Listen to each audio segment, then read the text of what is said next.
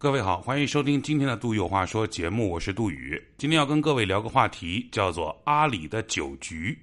我想我都不需要说新闻了，很多人都应该知道，呃，我要说什么了。阿里的这个性侵事件呢，闹的是沸沸扬扬，最终的结果如何，咱们得等待警方最终的调查结果。网上呢，对这个事儿的评价也有很多。可是我看来看去呢，我想说一说我自己的观点啊。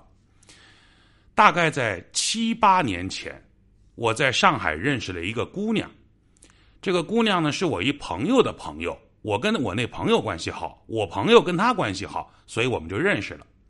这姑娘啊，是很漂亮、很漂亮的那种人。那个小姑娘的脸蛋一看呐，就是那种当女主角的胚子，就就仿佛不是在现实当中我们能认识的朋友。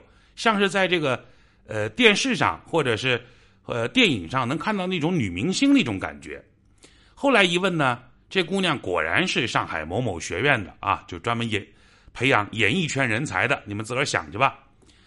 气人的是什么呢？这姑娘啊，不仅长得好看，而且呢，爸爸贼有钱，是个富二代。他开着一辆保时捷。这个慢慢的呢，因为。我们有都有这个很熟的朋友嘛，所以大家熟悉了之后，吃吃饭呢，喝喝茶，聊聊天，吹吹牛逼。大家熟悉了之后，也不像一开始那么拘谨，那么端着，大家就开始什么都聊。这姑娘呢跟我说过一个事儿，在她上学的时候，他们那个学校，你想想，全是帅哥，全是美女啊，所以他们那个学校呢，经常就有经纪人呐过来找学校里的姑娘。加微信啊，要联系方式啊，目的是什么呢？是付费让这些姑娘参加饭局，给这些姑娘钱，让他们一起去陪着吃饭。讲到这儿，相信有很多人和我当时的想法一样，就开始往那方面想了。但其实呢，事情不是这样的，至少我认识的那个姑娘不是。前面都说了，她是个富二代，她不缺钱。所以呢，他去参加这样的饭局，只是单纯为了好玩多认识些朋友，打发点无聊的时间。所以呢，他就通过找来学校的经纪人去参加这个饭局了。吃一次饭，当时我记得好像是给五百块钱人民币。别往歪了想，他跟我说那个饭局啊，你想喝酒你就喝酒，不想喝酒你就不喝酒。没有人在桌上死乞白咧的刻意劝这些姑娘喝酒。那个妹子跟我说，在她参加的几次酒局当中，她去了没没呃去了大概四五次吧。她参加的几次酒局当中，这个同同桌的客人呢都是非常高素质的，都是非常温文尔雅的，甚至她说我说个事儿，可能你都不信，甚至。连个问他要联系方式的都没有，就是大家正常吃饭聊天可能也没人特别把他当回事儿，他就坐那儿吃呗，或者坐那儿当个花瓶呗，都没人问他要联系方式，啊，在我当时那个年纪，我其实不太明白这件事儿，我觉得这不就是糟蹋钱吗？花钱找一姑娘陪酒，哦，这姑娘想喝就喝，不想喝就不喝，还没人。这个这个有一丁点的逾矩的行为，那不就糟蹋钱吗？这是七八年前的事儿，可是现在呢，我就开始有点明白了，为什么他会出现那种局？就像很多人的习惯一样，包括我啊，我们在家不管是做饭呐、切菜呀、打扫卫生啊、拖地扫地呀，我我有这个习惯，我喜欢在家把电视机开着，声音不用太大，但也不能太小。随便什么节目，随便什么台，只要有个声儿就行，放什么节目都不重要，能出个声音就行了。所以你看，这是我们很多人的习惯啊。我想我们必须承认一件事情，最起码我是这么认为的，那就是罗汉局挺没劲的。所谓的罗汉局，就是全部都是男的，一水男的，一个姑娘都没有。罗汉局其实特别没劲。如果这个时候桌上有一个女性，而且呢，最好还是一个有点姿色的女性，你会发现桌上的男人就开始莫名其妙的活跃起来。可是，请你注意哦，我说这些男人就会活跃起来，不代表桌上这些男性会骚扰这这名女性，也不代表桌上这些男性会一定死乞白咧劝这些劝这个女性喝酒，不代表这些。就像电视机的背景声一样，只要有气氛，就开始变得更加美好那么一点点。所以桌上有个姑娘，有那么一两个漂亮的姑娘啊，没事儿，这个插个科打个魂呐，啊，咱们聊两句啊，哎，男性会莫名兴奋，但不代表他们老色批啊，也不代表他们是色狼啊，这是我觉得是人性使然。当然，我承认以上的观点和言论不太符合女性女权主义者的观念，他们说啊，杜宇怎么物化女性等等。可是活在现实当中的我就是这么认为，也是这么经历的。以上是我说的第一件事情，第二件事情我要说的是这次阿里这个事件所引发的很多自媒体在痛批酒桌文化这件事儿。我想说的是，据我个人认为和了解，酒桌文化其实并不完全一无是处。我本人喝酒，我是爱喝酒的，我是喜欢和朋友们一起喝酒的。和我喝酒的大部分是多年的老友，啊，认识十几年的，认识五年以上的，最起码的，彼此知根知底。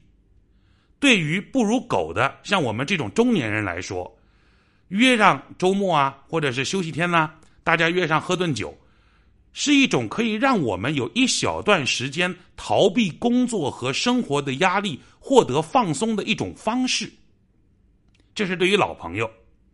对于新朋友而言，吃饭喝酒也是让大家可以迅速消除陌生感、建立起某种义气性的连接关系的媒介。啊，喝顿酒之后，咱们以后就哥们儿了，咱们以后就兄弟了。虽然这话真不真假不假吧，但是最起码比刚认识时候的那种那种没破冰啊，那种陌生感呢，感觉要更进一步，对吧？第二天打电话，哎，哥们儿，昨天你没喝多吧？啊，昨天哎呀，你把我喝了不少，你太能喝了。你看关系不就自然而然的就可以聊一些陌生人聊不了的话题了吗？所以我觉得吃饭喝酒这个事儿没那么可怕。当然要有两个前提，我认为的酒桌文化要有两个前提：第一，别喝的烂醉，啊，每次喝逢喝必吐，每次都喝的烂醉如泥，你这个是给人家。家属找麻烦，对吧？人家属都说，那你那你就每次把他跟他喝酒，你就别你就别让他回来了，你就外面开个宾馆给他住吧，是吧？弄得酒气熏天的，有老婆有孩子，这不合适。小酌几杯，根据自个儿酒量来，别烂醉。第二呢，别照死劝酒，啊，和新朋友，啊，我我跟你喝，你能喝你就喝点你说不喝，我稍微再劝两句，你实在不喝，那就不喝嘛。是吧？非得说啊，你不喝不把我当兄弟，你不这种就特别没劲。人不喝就不喝了嘛。阿里这个事儿出来之后呢，我看很多人在批评酒桌文化，我觉得不对。这事儿哪儿不对？就是你讨厌的不是酒桌文化，而是参加酒局的那些低端的人。你讨厌的是那些人，是那些人档次太低。你说是不是这样？而酒只是把这些人的低素质给他放大化，把他的这个这个这个低学养、低涵养、没文化、没教养的那一面，像个放大镜一样，把它放大到无以复加。所以你讨厌的是人，而不是那瓶酒，而不是那张桌子。当然，阿里陪酒的事件，我看了新闻之后，尤其那个女女性的全文的公开信。我也很愤怒，啊，非常愤怒。为什么？因为那个带阿里的那个姑娘去山东喝酒的，他的那个领导不讲江湖规矩，不讲酒桌规矩。我先来说说什么是我认为的规矩啊。正好上礼上个礼拜，我们几个老朋友约着吃饭啊，老朋友嘛。然后呢，我带了一个漂亮的姑娘。一起参加，这个那些朋友和这个姑娘，绝大部分是第一次见，也有几个是是之前见过一两次的。所以呢，桌上大家都喝了一些酒，因为也没有什么这个这个这个膈应嘛，也没有什么芥蒂嘛，也没有什么提防嘛，所以大家都喝点酒。那个妹子呢，也喝了一杯，只喝了一杯啤酒。我盯着她这事儿呢，她就喝了一杯。桌上有一个长得还挺帅的小哥哥，喝了点酒之后呢，就开始和我带去的那个妹子有点眉来眼去的那个意思啊。俩人也是说说笑笑啊，那个姑娘也没表现出特别大的反感，两人也是说说笑笑。临走的时候，那个哥们儿他喝酒了吗？说我让我的司机先把这姑娘送回家，然后再送我回家。合着他的意思就是他们一起走，先把这姑娘送回家。但是呢，这件事儿被我阻止了。以我对这两个人的了解，他们一定不会有什么出格的事情。啊，都是受过高等教育的，平时也都是蛮自律的人。